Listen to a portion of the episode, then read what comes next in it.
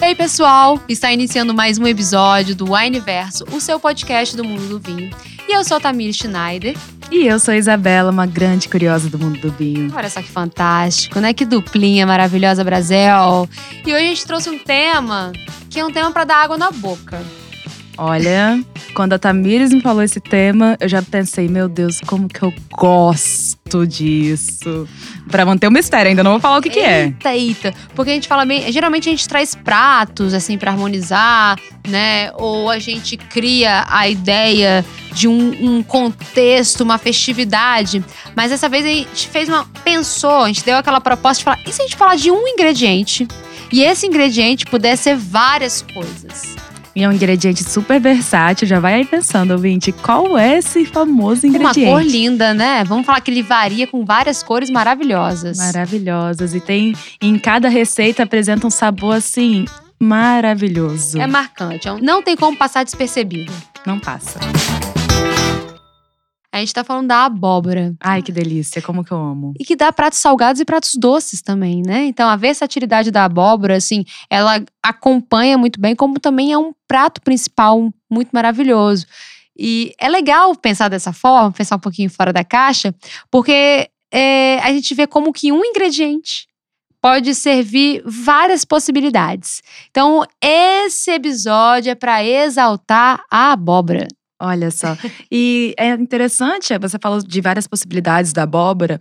É interessante também pensar que, às vezes, quando alguém vai indicar um vinho para harmonizar, fala: ah, frango combina com vinho branco. Mas pode ser que combine com outros. E é interessante a gente trazer o ingrediente e mostrar que ele tem várias possibilidades na hora de harmonizá-lo. Não, totalmente. E eu já quero começar com uma receita que eu adoro fazer em casa e que eu coloquei aqui nessa lista de uma forma muito especial.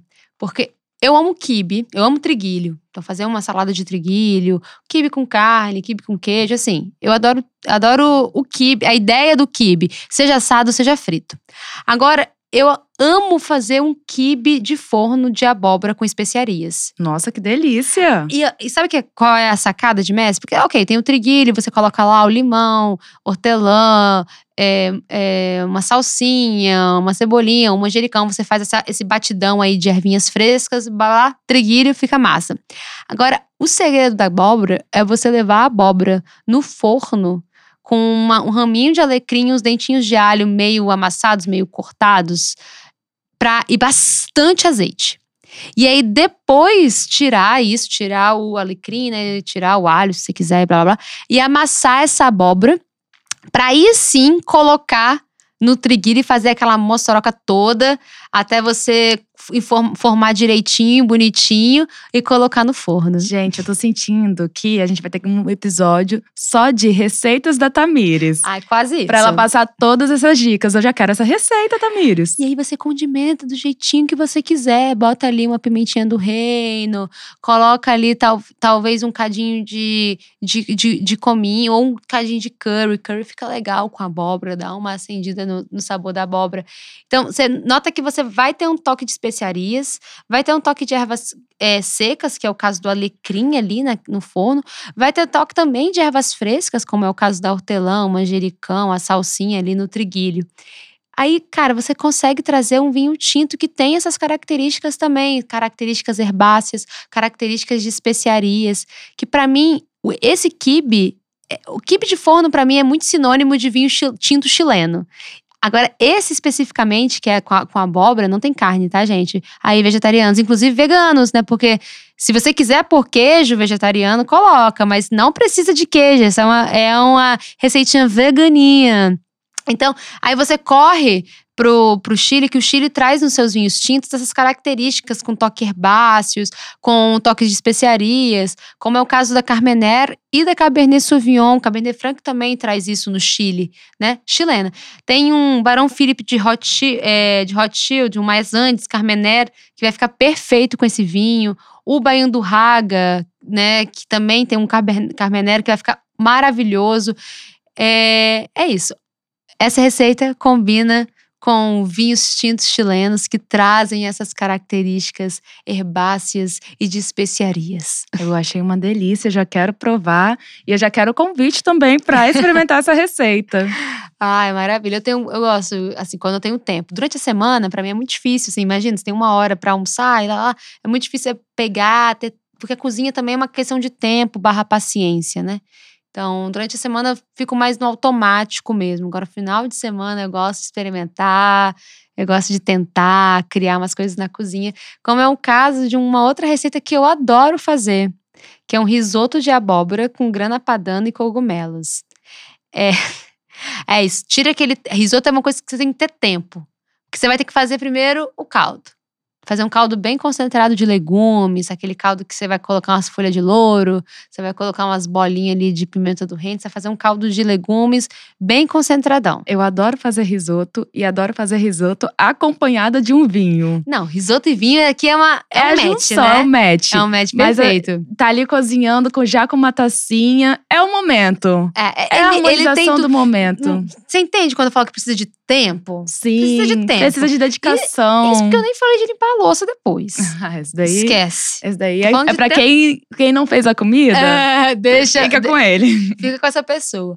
E, e esse, essa, essa receita também é isso. É, o toque especial dela é você levar a, do jeitinho que foi no, no, no kibe anterior, você levar essa abóbora no, ao forno com um pouquinho de alecrim, raminho de alecrim, levar ele com bastante azeite, alho, uma pimentinha do reino, assim, para assar bem. Depois você amassar antes de integrar ele no no seu risoto mesmo, para pegar bastante gosto, para ficar mais estruturado, para ficar mais condimentado, né, para acender mais o sabor da abóbora.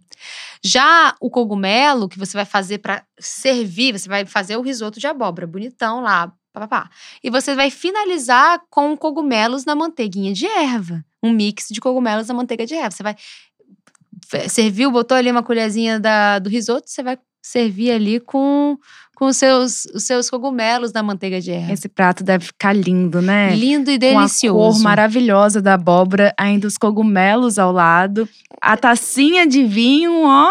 Sucesso. E é um prato muito saboroso, é um prato assim que enche a boca muito bem. Inclusive aqui dá pra gente trazer um vinho tinto que tá que converse com esse toque de especiaria, com esse toque herbáceo, mas que também traga um toquezinho terroso, para mim, a Pinot Noir é uma combinação perfeita para esse risoto. Eu adoro Pinot Noir. É, é vai ser uma combinação perfeita para esse risoto.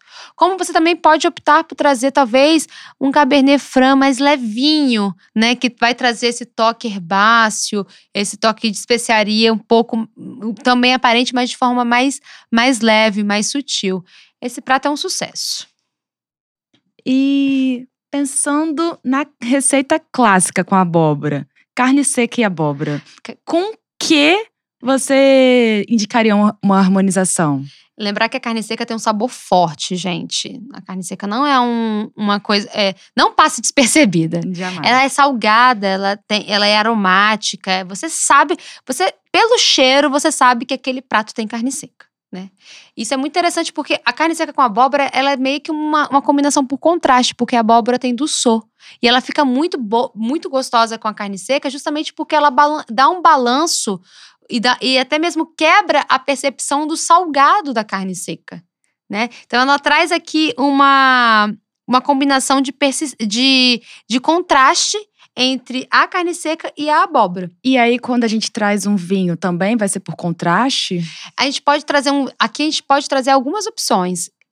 Para ser sucesso aqui com essa carne seca com abóbora, a gente precisa que o frutado do vinho somado a uma percepção é, de açúcar residual, ela esteja. Não necessariamente o vinho vai ser meio seco ou suave, mas uma percepção.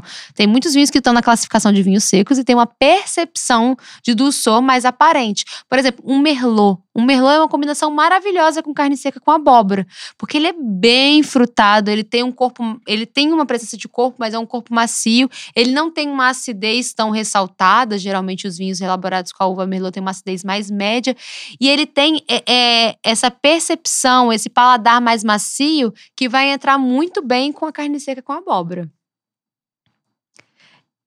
Uma outra combinação que eu amo, uma outra harmonização que eu, assim, adoro, E, a- e eu fiz esse final de semana, porque eu fico no Caparaó às vezes, gente. Caparaó é o interior do estado do Espírito Santo, já na é, região do terceiro maior pico do Brasil, que é o Pico da Bandeira. Quem não conhece, vá. E tem cachoeiras lindas, um espaço para se conectar com a natureza, que é maravilhoso. E é frio, se prepara, é um lugar frio. É um, é um lugarzinho de doer os ossos, mas é perfeito, vale o sacrifício. E eu fico lá, né? Eu fico lá em Vitória, assim, eu. eu- é, mesmo que seja longe um lugar do outro, é um prazer imenso pra mim passar parte do meu- da minha semana lá. E eu faço muitos caldos à noite. Pra aguentar o frio, né? Ah, é uma delícia. É muito, é muito característico, né? E um dos caldos que eu amo é um caldo de abóbora. E a gente pode trazer aqui. Uma, uma ou você pode colocar queijo, se você quiser por queijo, né? Tem caldo de abóbora com gorgonzola, inclusive, é maravilhoso. Agora, eu gosto mais de colocar umas, umas é, linguiçinhas calabresas, né? Ou até mesmo, às vezes, um, be uma- um, be um bacon mais fritinho e compor esse caldo de abóbora. Eu adoro. Minha mãe, ela adora fazer caldo de abóbora, né? É uma comida bem afetiva pra mim. E ela coloca um temperinho verde em cima também, que é o Sim. toque final. A finalização é com a cebolinha picadinha. Nossa, fica perfeito. Tem gente que prefere a salsinha, mas no caldo de abóbora eu gosto mais da cebolinha picada. Mãe, se você estiver ouvindo esse podcast, lembra de fazer hoje à noite. Ai, olha, danada. Você tem que pegar um dia pra você ir pegar pra você. Olha, um presente, a sua receita pelas minhas mãos. Mas no- nesse caldo de abóbora, ela já fica mais diluída. Note assim, por mais que você possa querer fazer ela mais densa um pouquinho, ela já fica mais diluída. E ela tem essa presença, não é? Você não enche o caldo cheio de calabresa defumada ou, ou de, de bacon, até pra não ficar muito enjoativo. Então, fica pontual, fica um, um sabor mais delicado, não fica um sabor tão agressivo. Aqui um rosé vai funcionar perfeitamente bem. Um vinho rosé vai ter a estrutura e para acompanhar esse caldinho de abóbora. E agora, Tami, eu acho que faltou uma receita maravilhosa, que a gente que é daqui do Espírito Santo sempre vê nos restaurantes, por ser de uma região litorânea, né? Camarão na moranga. Ai, meu Deus, O delícia. que, que você me indica pra harmonizar? O camarão no morango tem aquela tem a pegada, né, desse dulçor da abóbora ali presente. Como também tem camarões bem condimentados, bem temperadinhos ali, né? Então, a gente pode variar de vinhos brancos, vinhos rosés, espumantes rosés, assim, vai ser muito bacana. Essa escolha de um vinho mais refrescante, nessa pegada mais refrescante, branco, rosé, vai dar super certo. Eu gosto muito de trazer um espumante rosé por conta da estrutura, um espumante rosé brut, preferencialmente. Mas tem uma outra questão. A gente, quando a gente fala de pratos, a gente tem que ficar muito atento ao que, que leva no tempero e ao condimento dele. Porque o camarão na moranga, ele tende a, a ser mais condimentado, ele tende a ter um tempero mais acentua- acentuado, certo? E por vezes, a depender da pessoa, do paladar da pessoa, usa-se pimenta também no prato. Ou até ali, ali dentro na hora de- desse molho. Então, por conta disso, por saber que vai pode vir a ter uma picância mais ressaltada, né? A orientação é que esse vinho tem um percentual de álcool menor, em torno de 11, 12%, né? Não, não ficar acima de 12,5%, porque álcool alto e picância alta dá uma sensação de, de ardor na garganta, garganta que não é muito o paladar do brasileiro. O paladar gosta, o brasileiro gosta de uma certa picância, mas no geral não, não de uma forma que saia queimando tudo. Então a primeira dica é essa: ficar num, num, num, num, vinho que não passe muito de 12,5%, né? Que tenha um teu alcoólico médio para médio para baixo. E uma outra dica ainda, pensando nesse possível tempero, nesse possível condi- condimento um pouquinho mais picante, é pensar no vinho que tem um residual de açúcar maior, porque isso vai, é, a, a- vai amaciar é, é, esse picante do prato e vai propo- proporcionar uma experiência muito agradável. Um vinho de sucesso é um vinho verde português, que vai ter essa acidez mais vibrante, vai ajudar a limpar esse paladar e também vai ter um, um, teu, um teu alcoólico mais baixo e um residual de açúcar um pouco mais aparente e vai criar um equilíbrio perfeito com, com o camarão na moranga. Mas aí, com esse residual de açúcar mais aparente, não quer dizer que vai ser um vinho doce, né? Não, não, pelo amor de Deus. Inclusive, se esse vinho tiver uma acidez vibrante, essa acidez eh, não vai deixar você fazer- ter essa percepção do residual de açúcar. Uma dica muito interessante é quando você tem uma água com limão e uma água com limão com um toquezinho de açúcar que vira uma limonada. O, o o açúcar aqui é um elemento estrutural. Ele vai proporcionar que você toma aquilo com muito mais drinkability, ou seja, com muito mais vontade de beber, com muito mais vontade de ir pro próximo gole. Perfeito, eu adorei todas as dicas, já anotei. Quero começar pelo camarão na moranga E já tô pronta, já tô pronta para sair degustando. Ai, gente, maravilhoso. Todas as dicas aqui incrivelmente saborosas, que com harmonizações vão ficar ainda mais interessantes. Amei, Tami. Obrigada pelas dicas. Gente, um beijão e até a próxima. Até a próxima, pessoal.